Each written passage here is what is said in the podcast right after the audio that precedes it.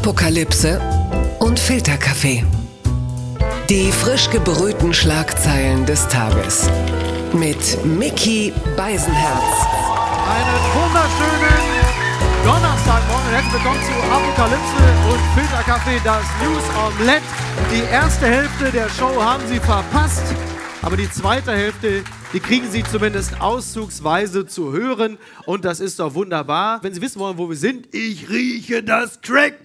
Ich atme tief ein. Ach, ist es schön, wieder in Frankfurt zu sein. Wie schön, ich bin nicht alleine. Ich habe zwei wunderbare Kolleginnen an meiner Seite. Sie sind beide Schriftstellerinnen, Bestseller-Autorin, beide Kolumnistinnen, beide Moderatorinnen, Podcast-Hosts. Also eine größere geistige Unterstützung hätte ich nicht finden können. Herzlich willkommen, Jagoda Marinic, Laura Karasek.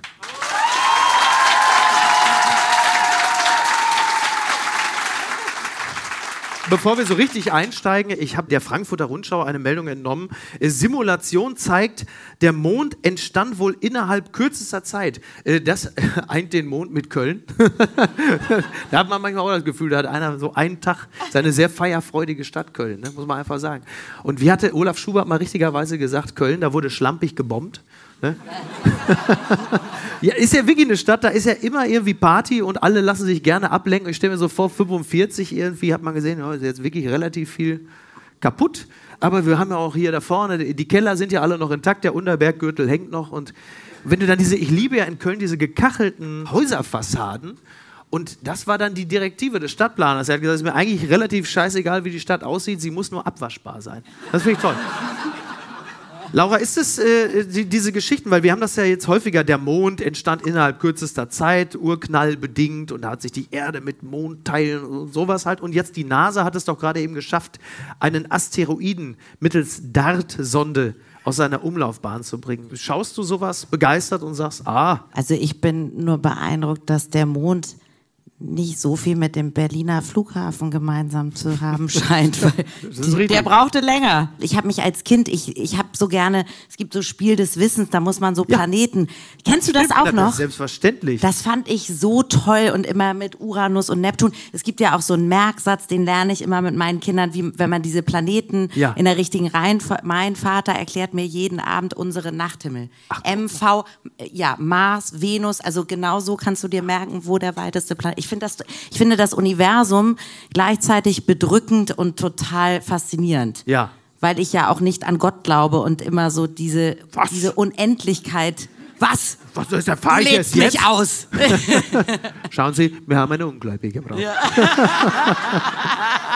ich finde es faszinierend, dass so wahnsinnig viel Zeit und Know-how investiert wird, zum Beispiel in so Dinge wie äh, Asteroiden aus ihrer Bahn zu lenken, wo man denkt, ich glaube, größere Probleme haben wir gerade nicht außerhalb der Erde. Aber mich äh, fasziniert immer die Frage, was wollen Sie damit? Also ich denke mal, es muss noch irgendwas geben, was wir gar nicht so blicken. Und Ja. äh, ich habe es gestern in den Nachrichten gehört. Das war das einzige Mal, wo ich aufgemerkt habe, Ja. ehrlich gesagt. Weil alles andere kennt man jetzt seit Wochen und Monaten. Und dann war Asteroid aus der Bahn geschossen. Ja. Was ist ein Asteroid? Also man merkt erstmal, dass man eigentlich gar keine Ahnung von nichts hat. Ja. Und ähm, dadurch, dass da jetzt die reichen Männer so ins äh, Universum Ja. reiten, dauernd, denke ich immer, da gibt es ganz viele Dinge, mit denen man sich befassen müsste. Ich kriege immer über Instagram diese Mondperioden zugespielt. Keine Ja. Ahnung was. Also sie sagen mir immer, wie es mir geht. Und, ähm, und, Okay. ja, und, äh, und was für, wie die Sinne heute stehen und alles. Und einmal ganz wirklich in Kroatien habe ich dann ganz krass geträumt nachts. Ich habe echt gedacht, ich war so am Urmuttermund der Erde, so irgendwo im Traum und habe das dann geschrieben und dann kamen alle, es war Vollmond letzte Nacht. Alle gucken diese Mondgeschichte. Ich glaube, wir unterbelichten den Mond massiv. Deswegen bin ich dir wirklich dankbar, dass du das Thema mal aufgebracht Ja, hast. siehst du, ich freue mich sehr, dass wir mal drüber sprechen. Ja, dass du, stell dir vor, du hast muss nicht mehr über den Ton. Mond gesprochen Es werden. muss mehr über den Mond Muss Ich habe gesprochen neulich aber einen schönen Tweet auch dazu gelesen, äh, apropos hier Feminismus. Äh, da schrieb eine Frau, they put the first man on the moon. Why did they stop? Das gibt's doch gar nicht. Wir kommen zurück zum Irdischen, zum sehr Irdischen. Ich zitiere jetzt einfach mal die Bild, Schaum vom Mund. Trotz strenger Maskenpflicht für alle Bürger, Steinmeier fährt ohne Corona-Maske Zug. Das ist ein Riesenaufreger. Seit 1. Oktober gilt in der, die Bild hat so geschrieben, ich zitiere es nur, seit 1. Oktober gilt in der Fernverkehr die FFP2 Maskenpflicht für, ist Julian Reichel zurück, schreibt er wieder selbst. Die äh, FFP2-Maskenpflicht für alle Bürger in vielen Bundesländern gilt im öffentlichen Nahverkehr ebenfalls Maskenpflicht, aber ausgerechnet unser Staatsoberhaupt hält sich nicht daran. Bundespräsident Frank-Walter Steinmeier veröffentlichte am Dienstag ein Foto auf seiner offiziellen Website, darauf zu sehen, der Bundespräsident in entspannter Pose in einem Zug. So, die Frage ist, inwieweit hat das für euch noch Erregungspotenzial? Da so ein Bundespräsident wie Frank-Walter Steinmeier, der dann da im Zug sitzt und fröhlich, also er hat dann auch noch ein Insta-Video gemacht ohne Maske. Nein. Also mich würde nur erregen, wenn sein Zug pünktlich wäre. Also dann, dann wäre ich wütend. Ja, da, dann raste ich aus. Richtig. Gleiche Gesetze für alle. Was man vielleicht dazu sagen muss, das ist eine Meldung, die wurde von anderen überhaupt nicht veröffentlicht. Ich habe es wirklich nur gefunden bei Bild, bei Welt und bei Tichys Einblick. Ja, wirklich. Ich habe extra geguckt. Ja, du musst es ja unter der Laumann-Prämisse sehen. Wer am Ende der Pandemie nicht den Landesrechnungsarsch, äh, Landesrechnungshof am Arsch hat, Landesrechnungsarsch ist wiederum jemand anders. Am Hof hat. Ja. Und er ist ja, ja. Also stell mal vor, er hätte sich da fotografieren lassen mit Maske und ja. müsste das Gleiche in drei Monaten nochmal machen. Ja, ja. Was macht dann der Rechnungshofsarsch? Ah, ja, der sagt Steuermittelverschwendung. Mir ist das wirklich furzegal, was unsere weißhaarige Winkelkatze da in der Bahn macht. Bin einfach schon froh, wenn er mal einen Tag keine Kerze ins Fenster stellt, aber was ich wirklich fasziniert an der Meldung finde, ist, man nimmt natürlich immer auch ein gewisses PR, ich grüße ganz herzlich, so ein gewisses PR-mäßiges Desaster man nimmt man in Kauf und er hat die Maske runtergenommen, um ein, Zitat, 40-sekündiges Video-Statement abzugeben. Und wenn man Frank-Walter Steinmeiers Reden kennt, dann weißt du, dass er in 40 Sekunden exakt ungefähr drei Worte sagt. So, meine lieben Bürger Innen. und Bürgerinnen, ich freue mich aus dem ICE. Mit den, wo du denkst, wofür? Ey? Es wird kein Ruck durch Deutschland. Es wird kein Ruck, ja, also auf jeden Fall nicht durch die Bahn. Wahrscheinlich bei der Geschwindigkeit, der atmet einfach gar nicht mehr. Wahrscheinlich. Dann braucht er keine Maske. Ja, das kann gut sein. Übrigens, eine andere Meldung, die fand ich viel spannender. Und zwar kurz vor Bochum, äh, das meldet T-Online, Maskenverweigerer zieht Schwert im ICE. So, jetzt reden wir. Gut, hier in Frankfurt sagt man, nicht weiter ungewöhnlich. Kleine Streitigkeit hinterm Hauptbahnhof. Es ist doch völlig normal. Die Zugfahrt Hast du nicht immer im Zug dein Schwert dabei, Micky? Es war kein Schwert. War die Zugfahrt verlief aufgeregter als erwartet, weil er keine Maske tragen wollte und so in einen Streit geriet, zieht ein Mann kurz vor Bochum ein Schwert. Jetzt muss man zur Verteidigung des Mannes sagen, also er wurde aufgerufen, eine Maske zu tragen. Er zog ein Schwert, legte es einfach nur demonstrativ vor sich auf den Tisch ist es auch schon verboten? Ja, es, äh, also er wurde tatsächlich von der Polizei abgeholt. Hier wird auch gesagt, der 39-jährige Berliner ist der Polizei bereits bekannt. Mario Barth ist erst 39. es ist übrigens ein Spielzeugschwert, muss man dazu sagen. Ja. Was, wegen Spielzeugschwert haben ja, Sie die haben ihn, Naja, die haben ihn abgeholt und haben gesagt, pass mal auf, mein Freund. Ja, wegen äh, Schwert oder wegen Maske? Obi-Wan, du kommst jetzt mit mir. Ähm, aber das, ich will damit nur sagen, wir kommen ja jetzt wieder in eine Phase, in der ja unter anderem in Berlin jetzt die Gesundheitssenatorin auch sagt, jetzt will man wieder im Einzelhandel, Museen, öffentlichen Gebäuden wahrscheinlich die Maskenpflicht in Innenräumen wieder einführen. Und meine Frage dazu, wie fühlt sich das denn jetzt an? Wir sind jetzt bereits Mitte Oktober, äh, wir erinnern uns an Jahre, da haben wir aber alle alle längst schon wieder die öffnende, atmende Öffnungsmatrix gehört, den Brückenlockdown. Da hieß es, wenn wir uns jetzt alle nochmal anstrengen, dann feiern wir schön gemeinsam Weihnachten. Gut, ne, war eine herrliche Phase. Toll. Und jetzt? Worauf schauen wir da jetzt? Also kann ich uns vorwarnen. Also ein Samurai-Schwert, ah, so da im Thorax. Also nein, das ist wirklich. Also ich finde diese ganze Diskussion darüber, ob, also es ist einfach schwierig, dass Menschen sich immer noch so darüber aufregen können. Ich glaube, wir haben so viele äh, schlimme Dinge gerade, die in der Welt wichtiger ja. sind, als ob man jetzt eine verdammte Maske tragen muss Hallo. oder nicht. Ich nehme demnächst aber mein. ja. Ich nehme dann einfach meinen Harry Potter Zauberstab mit und guck mal, was das mit dem Schaffner macht. Ich frage mich eher, warum hatte der ein Schwert dabei? Diese Frage treibt mich jetzt um. Die ja. nächsten, aber ich glaube, ich danke für die schlaflosen Nächte, Miki. Ja, aber Laura und Miki, ehrlich jetzt mal, wenn wir noch mal drei Monate über Masken reden, laufe ich ja, auch mit nicht. Schwert rum. Ja, bitte nicht. Ja, also ja, wirklich. Dann kaufe ich mir auch ein Plastikschwert und ich werde es jedem auf den Kopf hauen, der weit über also, Masken was, redet, was, weil dieses Reden über Masken, genau. ähm, es ist wirklich nicht mehr erträglich. Also wir sind wirklich die Volksverdunklung verdummte Republik. Ich muss die ganze Zeit, ich meine, ein Stück weit kann man es ja abmessen, man hat die Empfehlungen, Genau. weiß man es irgendwann oder braucht Deutschland bei allem einen eigenen persönlichen Betreuer, Ja. wo er sich einmal ausjammern darf und der ihn einmal durch den Laden führt? Also irgendwie, ich will auch nicht jeden Verkäufer anmotzen, der halt keine Ja, hat. Ne? ja. Aber man muss dazu sagen, ich habe irgendwie das Gefühl, diese Debatten gibt es alle fast nur noch auf Twitter. Also draußen Ja. Ja. in dieser außerhalb vom Handy redet eigentlich fast niemand mehr drüber. Die Menschen sind relativ gut Man aufgeklärt, so, ne? man macht Ja, sie, ja. jeder weiß es, aber dann gehe ich hier rein und ich bin so zwei Monate Pandemie, alles stürmt auf mich ein. Ja. Ne, sobald ich irgendwie sagen würde, ist okay, dass der Mensch keine Maske trägt.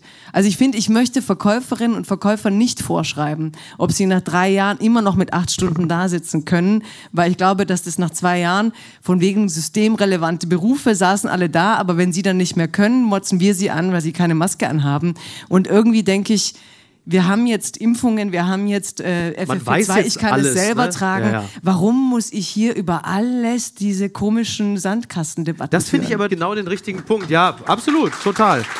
Genau, also dem, dem würde ich mich komplett anschließen. Wir haben ja nur wirklich jetzt zweieinhalb Jahre und 8000 Sendungen Markus Lanz zu dem Thema gesehen. Und Man hat ja 4000 Anne Will und 3000 Maybrit Illner und wir kennen alle Virologen beim Nachnamen Ja. und beim Vornamen und wir wissen, wie sie in allen Podcasts Ich aussehen. weiß, ich weiß sogar, welches Parfüm Melanie Brinkmann hat und, und Drosten. glaub also alle, alle. Das sind die guten und ich Aerosole. bin per Du mit Drosten. so, du bist per Zoom. Ja, nach dem, was ich äh, in Hälfte Mein 1 von dir und Söder gesehen habe. Selbstgesprächen. Die Schlagzeile des Tages. Konjunkturprognose der Bundesregierung Habeck stimmt auf ernste Zeiten ein. Das berichtet der Spiegel. Wirtschaftsminister Robert Habeck stellt die Konjunkturprognose der Regierung vor. Er, er warnt, nee, das war der andere. Er warnt, die Energiekrise wachse sich immer mehr zu einer Wirtschafts- und Sozialkrise aus. Laut der Prognose, über deren Inhalt bereits am Mittwochmorgen berichtet worden war, erwartet die Regierung in diesem Jahr nur noch ein kleines Wirtschaftswachstum von 1,4 Prozent. Im kommenden Jahr dürfte die Wirtschaft um 0,4 Prozent schrumpfen. Für 2024 wird mit einem Wachstum von 2,3 Prozent gerechnet. 2,3 Prozent, da sagt die FDP, ach, wir uns darauf einlassen. Ne? Nein, Robert Habeck hat natürlich äh, da so, wir haben ja schon häufiger über Robert Habeck gesprochen, jetzt steht da auch wieder so, Wirtschaftsprognose, Pu- Putin, Gasbeschaffung ist alles schwierig, Mangellage, ich kann nichts mehr sehen, trau nicht mehr bei den Augen. Der geht so ein bisschen in Grönemeyer bei dir über. Was soll, oh, womit habe ich das verdient? ja. Ja. Ähm, es ist natürlich. Also äh, gerade Jagona, äh, Jagona, du warst ja, ja, ja na, hm, du warst ja eine der größten Befürworterinnen von Robert Habeck. Jetzt stehe ich auf Söder. Hast ihn ja immer, du hast ihn ja förmlich hochgekanzlert und erlebst den Mann jetzt wie, in welcher Phase, auch wenn er jetzt wieder vor die Presse tritt und so, oh, Scheiße, keine guten Nachrichten. Ich finde schon, dass der Mann Potenzial hat, um das mal scheiße zu sagen. Mhm. Ja. So. Nein, Nein, ich finde schon, dass wir eigentlich Glück haben, wenn Leute wie er Lust haben auf Politik. Ja. Und trotzdem habe ich ihn mir so nicht vorgestellt. So dieses äh, Traurige, dieses Ernste, dieses Hadernde und Besch- dieses Zweifelnde. Hadern und Zweifeln mag ich sogar ein Ja. Stück weit, aber es muss ja dann rauskommen mit Ja. der Spirale. Ja. Und im Moment macht er das, was ich halt ganz schlimm finde in der Politik, weil das, was er da fürchtet, fürchtet ja fast jeder. Ja. Und wenn die dann reden, ich will schon das Gefühl haben, dass er irgendeine Vision hat, auf die ich dann als Bürgerin Lust habe. Ja. Ich hatte schon mit Angela Merkel, hatten wir das ja alle nicht. Ne? Und dann war da Baerbock mit diesem Optimismus und dann Habeck jetzt. Ja. Also ich mache mir eigentlich Sorgen, wollte ich sagen. Der Ja. Mond sagt, es sieht nicht gut aus. Ja, weil das, dieser, Und er bringt immer schlechte Nachrichten. Also wer wird ihn denn noch mögen mit diesen schlechten Nachrichten? Und dann, wenn ich das schon höre, Sozialkrise, ne? Ja. Und irgendwie Krise, wo ich so denke, Sozialkrise ist, seit die Mietpreise über die Dächer, über den Himmel gezogen Ja, sind. aber das Ganze wird ja jetzt nochmal so richtig verschärft. Ne? Also Ja. spätestens mit der ersten Abschlagszahlung hast du halt wirklich dann alle, die da sitzen und sagen, ui, ach, das meinten die in den Nachrichten. ja, aber wieso überlässt er das nicht dem Scholz, das zu kommunizieren? Ich finde so, der Arbeitsteilung, er Ja. und der Scholz ist, Scholz kommt immer raus und rattert alles runter, was Habeck gearbeitet hat, nachdem Habeck vorher einen Tag die Hucke voll bekommen hat, was er nicht gemacht hat. Ja. Du stellst Ja, ja. sich Scholz immer hin und sagt, ja, wir kriegen A, B, C, D hin und Habeck kriegt irgendwie die Hucke voll. Also Ja. ich verstehe nicht, warum er sich von jedem so die Butter vom Brot, Brottonne Butter wegnehmen lässt. Ne? Es ist beides nicht mehr da. Es ist in dem Falle völlig egal. Aber Laura, wie nimmst du das wahr, wenn Habeck, weil Jagoda sagt es ja richtig, wenn Habeck von ernsten Zeiten spricht, dann nennt er das ja so ein bisschen so, es ist ernst, nehmen Sie es auch ernst. Und es hat ja so einen, so einen Hauch davon. Und zu dem Zeitpunkt, ich weiß nicht, wie es Ihnen damit geht, aber mir geht es ja so ein bisschen so, eingedenk dieses wirklich Schichtsalat des Schreckens, den wir gerade so haben, was die Meldung angeht, da sind so Corona-Meldungen ja so ein bisschen so manufaktumartig, es gibt sie noch, die guten Dinge. Ah, Corona. Ah, das ist noch schön. Weil es so schön, naja, weil es so immer so schön berechenbar war. Corona war berechenbar. Du hattest als Individuum Wirkmacht. Du wusstest, die Zahlen sind schlecht, also bleiben wir zu Hause, Maske, impfen, Zahlen gehen runter. Schauen Sie, wir dürfen alle wieder Freunde treffen auf der Münchner Parkbank, Bücher lesen. Und jetzt hast du das und dann niemand weiß so genau, wie gehen wir damit um. Also Waschlappen. Also du hast klar. vollkommen recht, Corona ist so ein bisschen inzwischen das Trostpflaster. Und ich weiß noch, als Corona losging, hat Peter Wittkamp getwittert, können wir bitte Sturmtief Sabine zurückhaben? Und so geht's mir jetzt mit Corona. Also man wü- wünscht sich ja, das ist wirklich, das sind die Nachrichten, die so mit am tröstlichsten Ja. sind.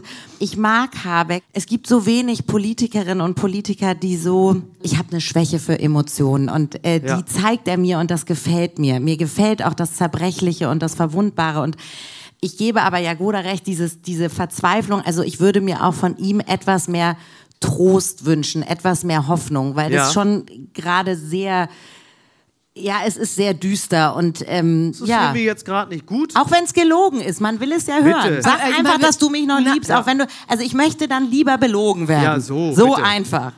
Lüg mich an, Robert. Ja, ich will das. Wahrscheinlich. Aber wahrscheinlich ist deswegen, äh, zumindest laut INSA, schauen Sie, Markus Söder der beliebteste Politiker Ja, Deutschlands. Weil schauen Sie, das meine ich ein bisschen. Ja. Ich bin echt jetzt so tief gefallen, dass ich Söder anfange. Gottes Willen. Nein, aber du musst, also ich habe jetzt heute Morgen kam ja das Video von Joe Biden. Und wie alt ist der Mann? 80? Man sagt ja 112. irgendwie, dass er alles. 112. Ja, man sagt ja, dass er alles vergisst, dass sie ihn darüber Ja. tragen müssen. Der, der weiß ja nichts. Ja. ja? Aber, Aber alles, Nee, verge alles vergessen kann Olaf Scholz auch ganz gut. Dankeschön. Dankeschön. Ja, ist richtig. Unser Joe Biden. Sleepy O. Ja, aber selbst Sleepy Joe ist halt am Ende mit seinen 80 Jahren fitter als alle bei uns gerade. Ja, also der sitzt da heute Morgen in diesem Gespräch, ich glaube mit Tucker war es, ne? War es mit Tucker Carlson? Ich weiß nicht welcher. Also Halt einer von diesen berühmten Moderatoren. Und irgendwie sehen die auch immer mit, also ich weiß nicht, was die machen, die Amis, dass die so gut altern. Fällt Ja. das schon mal auf, dass die Ich weiß, was besser machen, aber ich weiß nicht, ob die Antwort dir gefallen Nein, würde. das macht der, das macht, nein, Teile nein, nein. meiner Antwort könnten dich verunsichern. Nein der, nein, der geht nicht zu deinem Schönheitschirurgen. Der geht nicht zu deinem Schönheitschirurgen. Der sieht Zu auch meinem fitter- Schönheitschirurgen. Er sieht, er sieht fitter aus als du. Und der sitzt. Und der Biden war halt so bei dieser Frage so glasklar mit diesem klaren Gesicht und haben sie das Pentagon beauftragt, über die Atombombe nachzudenken, sagt er, das Pentagon muss für sowas nicht beauftragt werden. Ne? Heißt, die Leute machen ihren Job. Heißt, ich vermittle hier Ruhe. Heißt, wir sind an der Regierung, weil wir was können müssen. Und ich habe das Gefühl, bei uns ist Regieren im Moment Volksverwirrung. Und ich denke, es wird ein harter Winter, aber ich weiß nicht, was es uns bringt, uns mit diesem dauernd Panikmachen drauf einzuschwören. Du musst halt jetzt so schnell wie möglich mit drei Ideen kommen, wo die Menschen ein bisschen Hoffnung haben, die besonders arm sind. Und die, wenn ich twittere, was die Spanier gemacht haben, ne, wie halt Gewinn, Übergewinnsteuer, haben halt mal kurz den Reichsten, die jetzt übermäßig gewinnen, das Geld weggenommen. Was eine krasse, radikale Idee. Ne? Wie kommt man auf sowas? Ja, ja. Ne? dass Leute, die zu reich sind, dass man sagt, gib mal her und wir geben es den Armen und wir geben den Ärmsten und den Mittleren, die dürfen für 300 Euro durchs Land fahren, um sich zu besuchen und wir sind immer noch so, dürfen wir uns überhaupt noch sehen wegen Masken und Corona. Also wann kommen wir raus aus unserer Panikstarre Ja. irgendwie nach vorne und das brauche ich gerade schon, habe hin Also- oder her. Wer mir also- das liefert, ist mir egal, ich nehme sogar Söder. Also ich, also ich kann's, ich kenne die Studien in Harvard nicht, aber bei der Atombombe, also die vierte Impfung kann nicht schaden. Also einfach sicherheitshalber. Also es heißt ja immer, nichts ist äh, ungerechter als die Gleichbehandlung von Ungleichen. Das merken wir jetzt natürlich immer bei diesem Prinzip Gießkanne, wenn du irgendwelche Entlastungen hast, die alle gleichermaßen bekommen.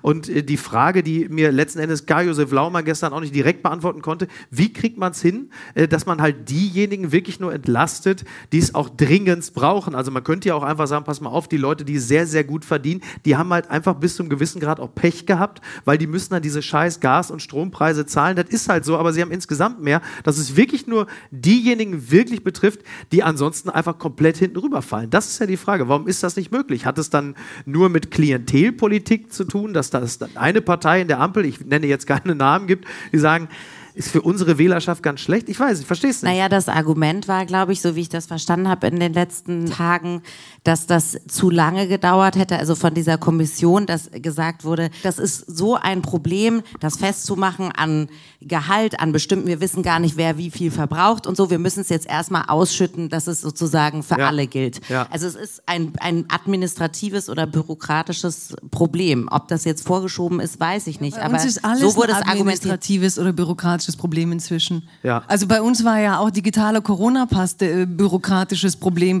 Ich verstehe das bürokratische Problem nicht angesichts der Tatsache, dass unsere Verwaltungen ja wachsen. Ja. Also die stellen ja alle viele Leute ein. Und ich weiß, man muss Kaffee trinken manchmal unterbrechen dafür.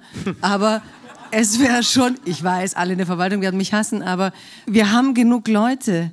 Und ich verstehe echt Mhm. bei sowas. Und mir, mir, mir, mir ist auch so die Toleranz, weil deswegen gehen dann diese ganzen Leute auf die Straße und sagen, ich krieg nicht und das krieg nicht, Ja. weil wir die einfachsten Dinge gerade nicht mehr umsetzen. Ich war bei der SZ, da kamen dann lauter Steuerberater und beschweren sich bei mir nach dem Event mit Merkel und mit Söder, Ja. dass Wegen des ähm, Selfies mit Söder? Nee, sie beschweren sich bei mir, dass sie jetzt Geld vom Staat kriegen, weil sie so reich sind.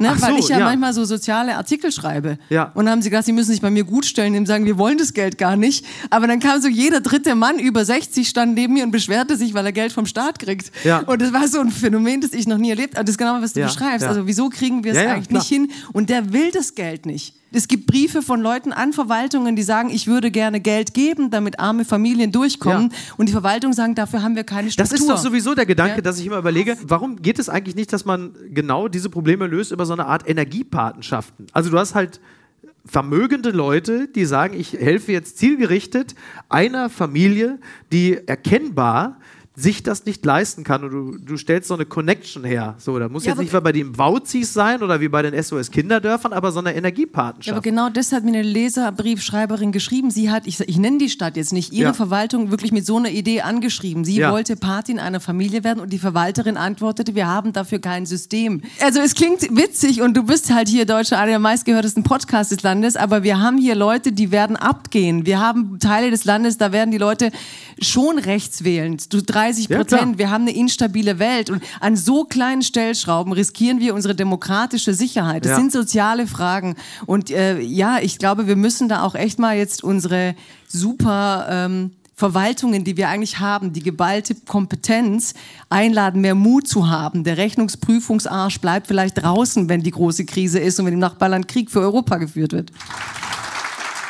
Entzauberte Scheinriesen. Schubeck-Geständnis im Prozess. Ich habe einiges falsch gemacht. Das berichtet die Süddeutsche Zeitung. Der Spitzenkoch legte vor Gericht ein weitgehendes Geständnis ab. Schubeck soll laut Anklage mehr als 2,3 Millionen Euro Steuern hinterzogen haben. Ja, Schubeck sagte vom Landgericht München I, ich habe einiges falsch gemacht. Ich habe mir, meinen Freunden und Bekannten und auch meinen Verteidigern, das ist besonders ungünstig, bis zuletzt etwas vorgemacht, weil ich nicht wahrhaben wollte, dass ich unternehmerisch gescheitert bin. Das sei ihm besonders klar geworden, als ich diesen Saal erstmals betrat. Oh, früh eingefallen. Er habe in seinem Restaurant Orlando die Möglichkeit zur Umsatzreduktion immer wieder benutzt und dadurch Gelder aus der Kasse entnommen, sagte Schubeck. Ja, also er hat so ein bestimmtes Computerprogramm eingesetzt und hat dadurch Einnahmen am Finanzamt vorbeigeschleust. Insgesamt geht es um mehr als 2,3 Millionen Euro, die Schubeck zwischen 2009 und 2016 im Orlando und den Südtiroler Stuben hinterzogen haben soll. 2,3, also wie viel musst du einnehmen, um über so ein Buchungssystem 2,3 Millionen, wo selbst Uli Hoeneß sagt, also das ist wirklich, das ist, das ist staatsersetzend. Bitte, ja?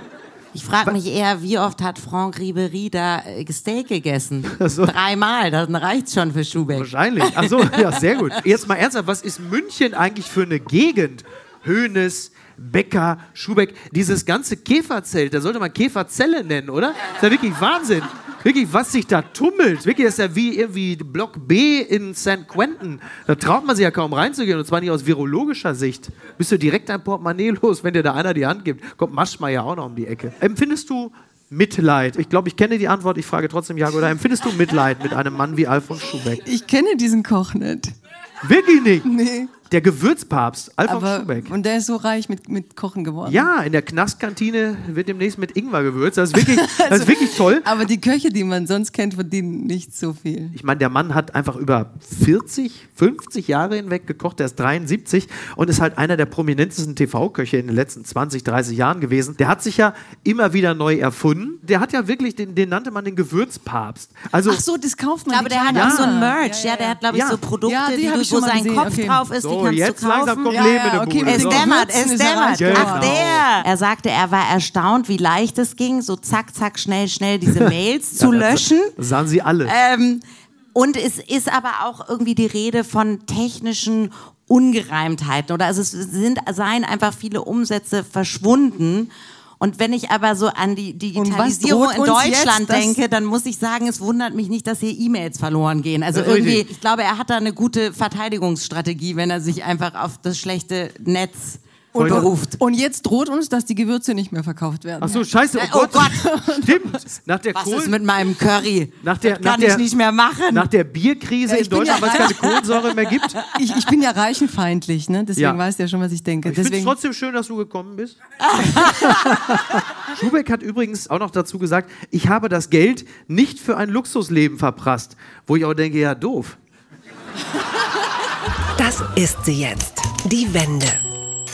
Aus Solidarität mit Iranerinnen, deutsche Schauspielerinnen schneiden sich Haare ab, das berichtet der Spiegel. Nach der Aktion von französischen Schauspielerinnen fallen auch bei deutschen Stars wie Meret Becker die Locken zur Unterstützung der Proteste in Iran. Wie empfindest du, wenn du diese, nur wenn du diese Videos siehst, diese Videos von Schauspielerinnen, europäischen Schauspielerinnen, die sich die Haare abschneiden? ich finde, das ganze Thema rund um das, was gerade im Iran passiert, bekommt eigentlich nicht genug Aufmerksamkeit, weil wir viel präokkupiert sind, gerade mit anderen Themen. Und das finde ich sehr, sehr schade, weil da passiert, glaube ich, gerade wirklich was ganz, ganz nachhaltig, hoffentlich Wichtiges und Tolles. Ja. Und ich wünsche mir wirklich jede Aufmerksamkeit dafür. Ich weiß aber, dass ich komischerweise, als ich diese Videos sah, kurz auch ein, oh Gott, und bitte hasst mich jetzt nicht. Ich hatte kurz so ein Gefühl von, ist das Solidarität oder ist das, also weil das, was die dort tun, ist so mutig. Also ich persönlich käme mir albern vor, mir jetzt in so einem Insta-Reel wahrscheinlich noch mit so einem Filter da irgendwie jetzt so ein Löckchen abzuschneiden. Ich irgendwie, oder Ja, also, ist so oh Gott, offensichtlich stößt das hier in Frankfurt. Nein, nein, das ist, ist- mein Frankfurt. Aber es ist- das liebe ich an dieser aber, Stadt. aber genau, meine Gefühlswelt ist, glaube ich, nicht so viel anders als die andere auch. Man hat natürlich im Laufe der letzten Jahre sehr, sehr viele Internettrends erlebt. Begonnen hat es bei der Ice Bucket Challenge 2014. Da hat man es, glaube ich, wirklich wahrgenommen. Das ist jetzt so der, der zwischenzeitliche Punkt, an dem wir jetzt sind und das Bauchgefühl, klar, man kennt dann auch so seine Pappenheimer in Anführungsstrichen, dass man so denkt, naja gut, da hängt man sich dran. Ich sage das jetzt mal so aus der Perspektive meiner Frau, die ja in Teheran geboren ist und die hat gesagt, ganz ehrlich, was immer hilft. Und weil sie rollt natürlich auch mit den Augen manchmal, wenn sie sowas sieht und sagt dann, aber im selben Moment sagt sie, ganz ehrlich, was immer hilft. Alles ist okay, alles ist in diesem Falle total in Ordnung, jedes Mittel ist recht. Und das ist ja ein bisschen das, was hier an dieser Stelle uns auch ein, einige applaudieren. Jagoda wiegt den Kopf hin und her und sagt jetzt dazu, was? ich frage mich halt gern, wenn ich noch ganz kurz, also wem hilft, also geht es dann wirklich nur um die Aufmerksamkeit, Ja. weil wem hilft es dann was und ist das nicht so ein bisschen faden, also wenn da noch so ein Hashtag darunter so Solidarity und ich sitze hier irgendwie in meiner Dreizimmerwohnung in Frankfurt und schneide mir ein eine Strähne ab. Ich irgendwie irgendwas stößt mir daran einfach auf. es tut mir leid. Genau, es ist eine preisgünstige Solidarität. Genau. Aber ähnlich wie wir es zum Beispiel im Zusammenhang auch mit den Ukrainerinnen und Ukrainern erlebt haben, merkst du schon, dass es eine Welle aufbaut, eine Aufdünung, die, ähm, man spricht ja gerne vom Empowerment und das stellt man, glaube ich, schon fest. Es spielt schon eine Rolle, ob du jetzt irgendwo in Teheran bist oder in anderen Regionen in der Islamischen Republik Iran und merkst, dass sich da auf der anderen Seite irgendwo Leute für das interessieren, was du tust und dass du es nicht im luftleeren Raum machst. Und ich glaube, so muss man es auch deuten, was auch Niki gesagt hat. Es hilft einfach. Und ich bin aber natürlich auch immer sehr zwiegespalten, weil man einfach auch völlig übersättigt ist, was Symboliken angeht. Wenn Ursula von der Leyen da steht im blau-gelben Dress und sagt, äh, Ukraine, toll, Demokratie, gleichzeitig Geschäfte mit Aserbaidschan macht. Wenn Manuela Schwesig den Mecklenburgischen Landtag blau-gelb anstrahlt und eigentlich in erster Linie die, die Hauptbetreiberin von Nord Stream 2 ist. Natürlich ist man dann irgendwann übersättigt von all dem. Und trotzdem, am Ende sitzt du da und denkst, wurscht, macht einfach, hilft, oder? Ja, also ich habe da keinen Zynismus. Also da sind, wir werden in unseren Dreizimmerwohnungen sitzen, die wahrscheinlich vielleicht gar nicht mehr warm sind im Winter, aber das ist dann alles trotzdem lächerlich gegen das, was diese Menschen da gerade machen, die jahrzehntelang von Sittenpolizei unterjocht waren. Also ich muss sagen, ich, ich fand diese Videos extrem wichtig, weil ich habe bei Instagram sehr viel verfolgt von auch Leuten, die eben Freunde und Familie haben im Iran und was dann da losgegangen ist an Verzweiflung, an wir riskieren gerade unser Leben, wir rennen gerade auf die Straße, aber wir finden im Westen nicht statt, weil der Westen führt gerade Krieg gegen Putin, weil man hat Angst vor, äh, was passiert mit der Wirtschaft, wir haben Angst vor unserer Energiekrise und da kämpfen halt so ein paar Frauen. Ne? Also es ja, kann ja auch das Narrativ sein. Und ich habe selber total Skepsis so auf Instagram. Ich bin kein Instagram-Aktivist so. Ne? Ich glaube nicht, dass man Bundesverdienstkreuze für äh, Nazis rausverleihen sollte, auch als Hashtag. Aber in dem Moment, in dem ich das, das sah und ich so, okay, jetzt muss ich was machen, habe ich das New York Times Cover gepostet, äh, das wirklich schön war. Seite 1 mit dieser Fahne, wo die Haare wehen, weil Ja, sich die Frauen ja. die Haare abschneiden. Und dann begann was, wo ich verstanden habe, was es den Frauen da bedeutet. Nämlich unter diesem Post von mir äh, markierten sie diese Hashtags, also Iranerinnen und Iraner, und schrieben, thank you for being our voice. Ja, ja. Be our voice. Thank you for being our voice. Und dann kam so boom, boom. Ich bekam minutenlang. Und dann dachte ich, und dann meine Jugos, also aus, aus, aus Sarajevo, die schrieben halt auch voll zynisch so, ja, das wird euch helfen, wir waren eingekesselt, im Westen ist es scheißegal. Also auch da in meiner Geschichte der blanke Zynismus zu Recht, weil der Westen hat vier Jahre die Menschen im Kessel im Sarajevo sitzen lassen. Ja.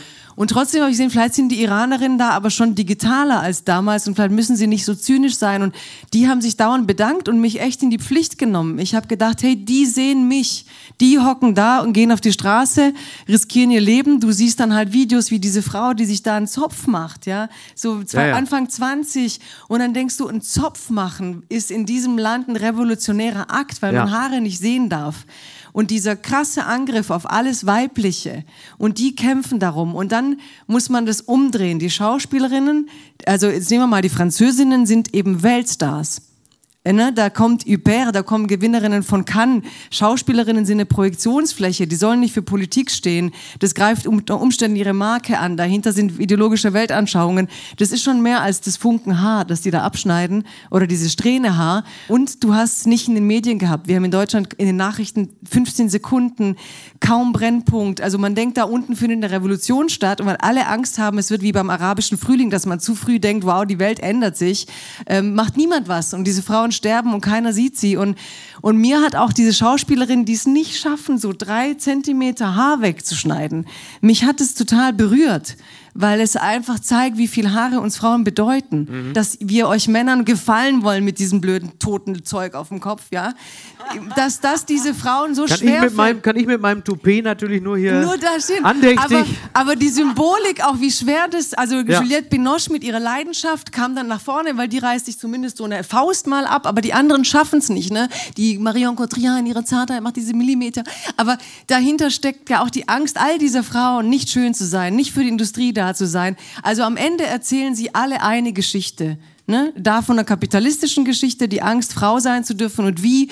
Und diese Frauen setzen ihr millionenwertiges Gesicht, das ist halt millionenwert, ein, um zu sagen, ihr müsst da hingucken. In derselben Zeit haben sich unsere Herrscherinnen, würde ich mal sagen, ökonomisch in New York getroffen mit Mr. und Mrs. Gates. Jetzt mache ich hier Gates-Bashing. Ja, aber jetzt nicht auch noch, also ja, oder Ja, jetzt ich muss jetzt ein mal- Gates-Bashing machen, sorry, aber die treffen sich zum Goalkeeper-Konferenz, während die Frauen im Iran schreien und Aufmerksamkeit Ja, okay. wollen und machen ihre Selfies und sagen, dass sie für alle Frauen da sind. Feminismus global ganz wichtig. Eine Frau haben sie da geholt.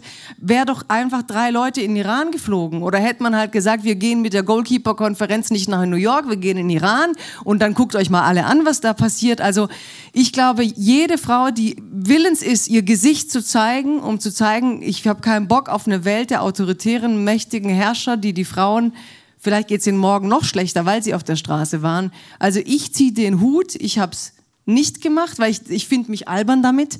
Und allein, dass man das Gefühl, albern zu sein, überwindet, ist für mich trotzdem eine Leistung. Plus, dass all diese Frauen halt auch in einem Industrie arbeiten, wo man halt sagt, da will ich die besetzen morgen, die ist assoziiert mit politischen Themen. Das ist auch die Welt, in der wir leben.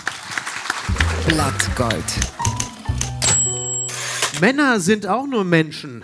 So schreibt Johanna Adoyan in der Süddeutschen Zeitung über Ruben Östlund, den Regisseur von Triangle of Sadness. Was für ein Mann Ruben Östlund ist. Er kann weinen, ohne sich seiner Träne zu schämen, sagt Östlund über Östlund.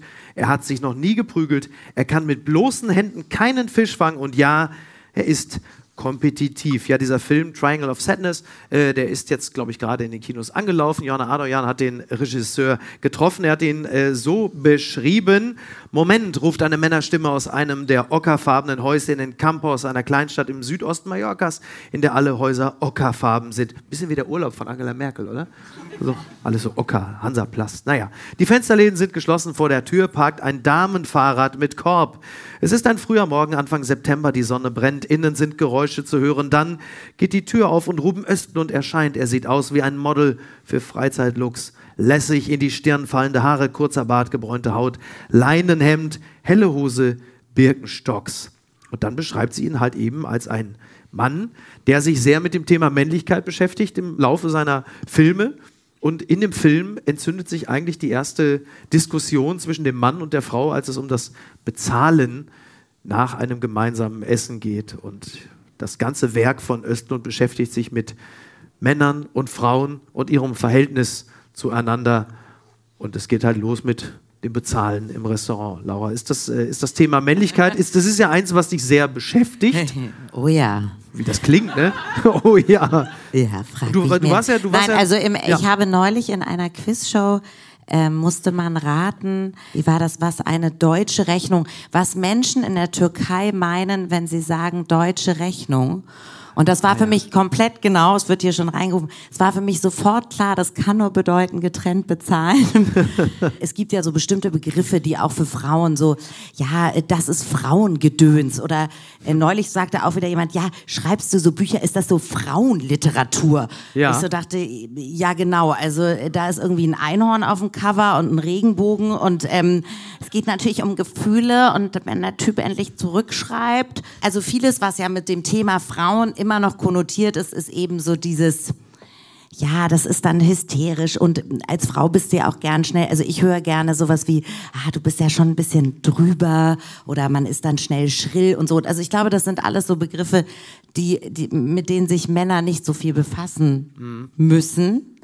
Allerdings wundert es mich jetzt, weil ich Johanna Adoyan wahnsinnig gerne lese und sie ihn doch sehr optisch beschreibt. Na, sie hat- ja, wollte ich gerade und, sagen, Und, also das da, hätte und da, ich denke, wenn es natürlich- umgekehrt ein männlicher Journalist so über eine Regisseurin schriebe Ja, heute, los gewesen. Ich spreche ja hier auch mit der Autorin des Buches She Rose.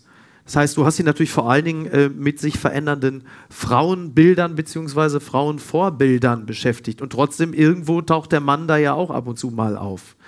Und wie nimmst du das wahr, wie Männer sich so verändern? Gerade was so das, auch die, Entschl wir haben ja schon über Markus Söder gesprochen. Entschlossenheit ist sexy.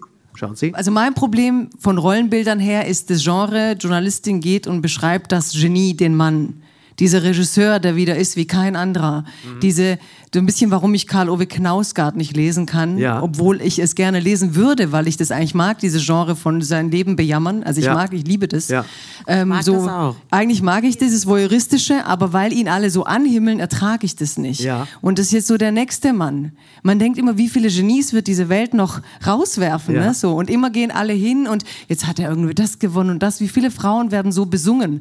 Man denkt, es ist wie so die, die mittelma- mittelalterliche Minne, Ja. wird heute irgendwie nur noch den Männern gesungen, so wenn sie was können. Ne? Der Regisseur, der wird jetzt bewundert, als hätte noch nie ein Mensch einen Film gedreht. Der hat jetzt halt einen guten Film gedreht. Ja. Also diese ganze feuilletonistische Überhöhung von Ja. dieser Art und Weise, wie ich Kunst Also geht es dir eher um die Beschreibung der ja, Person mir geht es um dieses Artikel? so, wo halt jeder normale Mensch keinen Bock hat auf Kunst, ne? Hochkultur. Heute Ja. hat einer gefragt, so was ist Hochkultur? Gesagt, das, wo ich nicht hoch will. Ja. Ich muss nicht auf diese Alpen. Ja. Diese, ich, ich liebe Hochkultur, aber nicht in diesem Status Hochkultur. Okay, Ne? Ja. wir so belesen wie kein anderer, sind wir so beguckt wie kein anderer. Ja. Und bei dem Typ ist es auch schon wieder, jetzt sind die alle so exklusiv und mich stört halt, eigentlich ist es die Inszenierung des Mannes als Genie. Ja. Auch als Genie eben modern ist ja im Moment, Geschlechterrollen aufdröseln, er macht es schon wieder wie kein anderer. Er ist Aber das irgendwie gibt's doch, wenn er ich kann ganz nicht kurz- fischen. das gibt's Wer aber auch ganz der oft Hand bei fischen? Frauen. Welcher Mann kann denn mit der Hand fischen? Aber jetzt, ja, eher nicht. Mickey Beisenherz. Also ich finde so komisch, dass wir jetzt den Männern einreden wollen, dass sie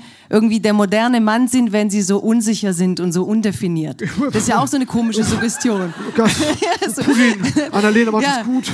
Ja, aber also ich glaube, was, was halt für mich die einzige Sache ist, die mich interessiert, ist, ob jeder seins findet. Also ob hier sind 100 Gesichter und der eine hat Bock 400. Halt, ja, ja, Entschuldigung, ich sehe nur 100, weil da hinten wird's dunkel. Ähm, aber dass halt sozusagen jeder, der hier sitzt, die Chance hat, reinzugucken, wie er tickt. Ob er Bock hat, ein unsicherer Mann zu sein, ob er Bock hat, ein sicherer, ob er ein Angeber, ob er ein Söder sein will oder ob er, egal was er, Hast du bei dass, Angeber aber dass wir in einer Welt geguckt? leben, in der, in, in, der du, in der du diese ganzen Facetten rauslassen kannst. Und mein Problem mit dieser Suggestion, der neue, moderne Mann ist so der Unsichere, der eben nicht angelt. Und was machen dann die ganzen anderen? Das sind dann so die, die altverbliebenen Schlappschwänze, weil sie immer noch stark sein wollen. Also ich finde, dass wir diese, für mich ist halt, dass ich will sehen, dass jede Frau sein kann, wie sie will, aber auch, dass jeder Mann sein kann, wie er will.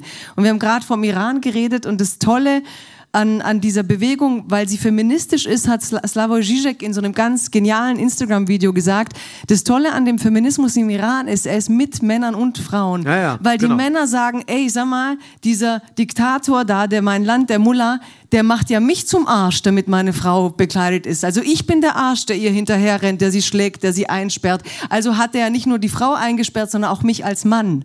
Und diese feministische Bewegung ist viel revolutionärer als alles, was wir hier im Moment machen mit Mann gegen Frau und jetzt ist die Frau stark, alle Frauen sind jetzt so, ne? So jetzt sind die Frauen immer so trainiert und immer die Arme so. Ich will immer Fotos sowieso, ich muss so böse gucken und so super, weißt du so, wo ich denke, jetzt müssen wir da irgendwie James Bond werden, damit ihr noch mal kurz Frauen werden könnt. Also ich denke, wie kriege ich so eine Vielfalt hin? Seid alle alles, Okay. ja, so. Der Trick der Woche. Your future sex robot. Endlich, endlich Sex. Your future sex robot could be hacked and programmed to murder you. Das meldet Yahoo Finance. Die Meldung ist schon ein paar Tage alt, genauer genommen äh, von 2017, aber ich fand es einfach fantastisch. Weil das ist natürlich, das ist natürlich einfach, das ist jetzt natürlich der Spirit, den wir brauchen. Also es geht halt um Sexrobots, die jetzt natürlich in Zukunft gebaut werden. Elon Musk, ich höre dir trapsen. Also er ist keiner, aber er baut sie. Und wir erleben ja gerade wachsende Cyberkriminalität, Sabotage, ich sage nur Deutsche Bahn. Ich fand es übrigens faszinierend am Wochenende. Ich bin natürlich wieder Leidtragender gewesen. Äh, es wurden die Kabel zertrümmert irgendwo äh, in Berlin und Herne. Ich fand es einfach faszinierend, dass diese Saboteure es geschafft haben, die einzigen 200 funktionierenden Einheiten bei der Deutschen Bahn zu zerstören. Die zu finden, absolute Vollprofis. Und jetzt haben wir es natürlich zusehends so, dass äh, sabotiert wird, es werden Sabotageakte verübt, Cyberhacking und ich stelle mir vor, wenn ich demnächst meinen Sexroboter habe, dass der einfach nachts auf mich losgeht, weil er, weil er ja, das gibt's ja, das ist ja das, da Programmiert geht. von deiner Ex, ja, oder sowas. Ex. Das Die sagt, töte ihn. So, ja. Ja. Der Womanizer wird zum Bulldozer, Ja. oder was? Wo sind wir Mit da? dem Erstochen mit dem blauen Delfin. Nein, es gibt ja jetzt immer mehr Meldungen, dass zum Beispiel äh, Menschen auch mal irgendwie aus einem Tesla nicht mehr rausgekommen sind, weil die Maschinen übernehmen. Come with me if you want to survive. We power the machines, they're coming to get you. Me if you want to live. Wie blickst du auf AI und äh, tatsächlich auf den Umstand, dass, also es ist jetzt natürlich komisch, aber wenn wir uns vorstellen, dass zum Beispiel ganz viele äh, Server Ganz woanders sind, in China. Du bist da mit deinem Auto unterwegs, was weiß ich, was, was ist ein gutes chinesisches Auto, was haben sie gut kopiert, weiß ich jetzt nicht. Bist mit dem Ding unterwegs und hast du so ein Hacker-Kollektiv und die legen, keine Ahnung, auch alle Teslas lahm oder so. Das könnte mir jetzt mit meinem alten Lader nicht passieren. Wobei ich mir ja denke, also bevor ich von meinem Sexroboter umgebracht werde, dann werde ich doch fast lieber von meinem Ex-Freund geghostet. Das Problem kommt ja so wie beim Auto. Wenn das Auto selber fährt, wen tötet's, ja? Wenn Ja. da ein Kind über die Straße kommt und ein Alter, als Mensch triffst du die Entscheidung, beim Ja. Auto, wer trifft sie? Und jetzt mal ganz witzig mit eurem Sexroboter. Ja. Ähm, da bin ich mal reingestolpert in eine Ausstellung in einem Designmuseum. Gestolpert. Ja, Auf die Venus. Hm, Ich wollte eigentlich zur Hochkultur, war in die Operninszenierung war von Don Giovanni. Aber es war versteckt dann war ich hinter auf der Venus. Hochkultur in einem Museum und du kommst in den schwarzen Raum und da war dieser Sexroboter, ja? So, damit du auch guten Gewissens als Hochkulturanhänger Sexroboter genießen schauen kannst. Sie, ich bin der Sexroboter. Ich schauen Sie. Wollen Sie ein Selfie? Wollen Sie ein Selfie machen? und jetzt ist, kommt die moralische Frage, würden Ja. Sie mich vergewaltigen? Oh. Scheiße was, ja? Scheiße, ja. Ja, also und nämlich, das hat man sich gar nicht überlegt. Es gibt einen Haufen Männer, die, pro- die, ma- die nutzen dieses Sex. Ich wollte ein Problem reinbringen. Ja. Ähm, es gibt einen Haufen Männer, die dann diese Sexroboter halt vergewaltigen. Und du musst ethisch, moralisch vorher entscheiden, Ja. was machst du mit diesen gestörten Männern? Ist das dann ein kriminell strafbarer Akt oder nicht? So, jetzt habe ich euch den Spaß versaut. Dankeschön. Nächster Punkt. Und was schreibt eigentlich die Bild? Bei EM-Quali-Gruppenauslosung peinlich OB Feldmann drängt auf Foto mit Flick. Ernsthaft jetzt? Frankfurts noch Bürgermeister Feldmann mit Kaffeetasse und Bundestrainer Flick. Neuer Fremdschämen-Moment um Deutschlands peinlichsten Oberbürgermeister Frankfurts OB Feldmann drängte bei der Auslosung der EM-Quali auf Fotos mit Bundestrainer Flick mit einer Kaffeetasse in der Hand. Feldmann wartete auf der Treppe in der Frankfurter Festhalle extra lange, um den Moment abzupassen, in dem alle Fotografen auf Flick hielten. Dann rückte er den Bundestrainer auf die Pelle und ließ sich mit ihm ablichten. Beobachter der Szene verfolgten den Moment mit großem Staunen. Ich habe ja heute schon gesagt, ich bin nach Frankfurt gekommen, um Feldmann abzuholen. Damit ihr, ja, so, richtig. Ich nehme ihn mit. Also wirklich, ich bin wirklich absoluter Fan von dem Mann. Der hat ja irgendwann jetzt Aber lass ihn doch auch mal so einen Fanboy-Moment haben. Weißt du, Ja, der aber Goda hat's mit. Söder und er hat's halt mit Flick. Ja, aber er so hat hat jeder von uns seinen kinky Moment. Er hat also erstmal nach dem Europa League-Sieg hat er äh, Sebastian Rode und Trainer Glasner erstmal direkt den Europa League-Pokal weggenommen. Hat gesagt, ich gehe damit jetzt mal auf den Balkon. Das sieht gut aus. Und dann kam es zu dem Siegerflieger, Komma, Laura. Und was passierte da? Da sagte er, dass die Damen, die Stewardessen, die Flugbegleiterinnen, ihn hormonell aus der Bahn werfen Ja, würden. ja, so ein bisschen Horst Schlemmer. So, hör mal, mal, hör mal erstmal. Du musst dir vorstellen, ich meine, der ist der fucking Oberbürgermeister von Frankfurt und steht dann da im Gang vorne und spricht zu allen. Ich muss erstmal. Hör mal, der hat mir, die haben mich aber hormonell erstmal so richtig aus dem Tritt gebracht hier. Da. Wahnsinn, im Jahr 2022. 21 wäre okay gewesen, aber das Wahnsinn, ne? Toll. Ja. Was ich bei Feldmann wirklich äh, sehr spannend finde, und da würde ich Jago da auch noch mal gerne mit reinnehmen, ist ja der Umstand, er hat ja eigentlich angekündigt, äh, sich aus äh, der Politik irgendwie zurückzuziehen. Es gibt ja demnächst eine Art, der Begriff Referendum hat ein bisschen gelitten in den letzten Wochen, aber es gibt ja ein, eine Abstimmung darüber, ob er noch Bürgermeister bleiben darf oder nicht. Und da hat er gesagt, na, da wird er danach natürlich auf jeden Fall gehen. Und jetzt kommt so langsam so dieses, ja, guck mal, wie das ausgeht. Und wenn die sich für mich entscheiden, dann könnte ich ja auch bleiben. Und das ist doch eigentlich der klassische Umgang auch ein bisschen mit Social Media. Du merkst, da ist eine riesen Wutwelle. Und dann sagst du natürlich in diesen, auf dem Peak sagst du, na, ich trete natürlich zurück, Leute, ich habe verstanden, ich habe zugehört und gelernt, ich kann nur um Entschuldigung bitten. Ich gehe. Und wenn du merkst, so langsam, da ist jetzt auch mal Precht und Wälzer, da regen die sich über andere auf. Und so ganz durch die Katzenklappe kommst du hinten wieder rein und sagst, ach, eigentlich war ja auch ein bisschen viel Aufregung, oder? Könnte es ja eigentlich auch bleiben. Ist es nicht auch ein bisschen das, oder? So der Umgang mit Social Media, dass man sagt, komm, wenn die erstmal sich so ein bisschen alle abempört haben, dann Wie heißt der Feldmann oder Feldhaus? Feldmann. Feldmann. Also ich versuche jetzt um diesen Satz herumzukommen, aber Frankfurt ist doch eigentlich schon, also ich meine, ich bin hier beim Surkamp Verlag aufgeschlagen mit 21. Ja. Früher war hier Frankfurter Allgemeine Zeitung, Frankfurter Rundschau war auch mal groß. Ja. Und so ein bisschen würde ich gern zum Satz kommen, dass ähm, einen solchen Bürgermeister hat Frankfurt nicht wirklich verdient. Post von Wagner. Liebe Laura Karasek. Sie sind eine unerhörte Person, eine Fehlpressung, ein Schluckauf des Zeitgeistes. Wie ein Lied, das man auf dem Oktoberfest nicht mehr singen darf. Sie wagen es, hohe Schuhe zu tragen, Lippenstift zu benutzen, mit Männern zu flirten. Sie haben nichts dagegen, wenn man ihnen mit Zwiebelatem beim, beim zwölften Bier mit dem Rücken auf dem klebrigen Bahnhofsboden ein Du gefällst mir zurülpst. Stimmt. Stolpert, stolpert man ihnen freundlich grüßend ins Dekolleté. Da kriegt man von ihnen nach dem ersten Kompliment nicht gleich CS-Gas ins Gesicht. Wahrscheinlich haben sie sogar Erdbeeren im Kühlschrank. Sie sind Rechtsanwältin, Schriftstellerin, Moderatorin. Und das andauernd. Der einzige Kanal, auf dem sie nicht zu sehen sind, ist der Suezkanal.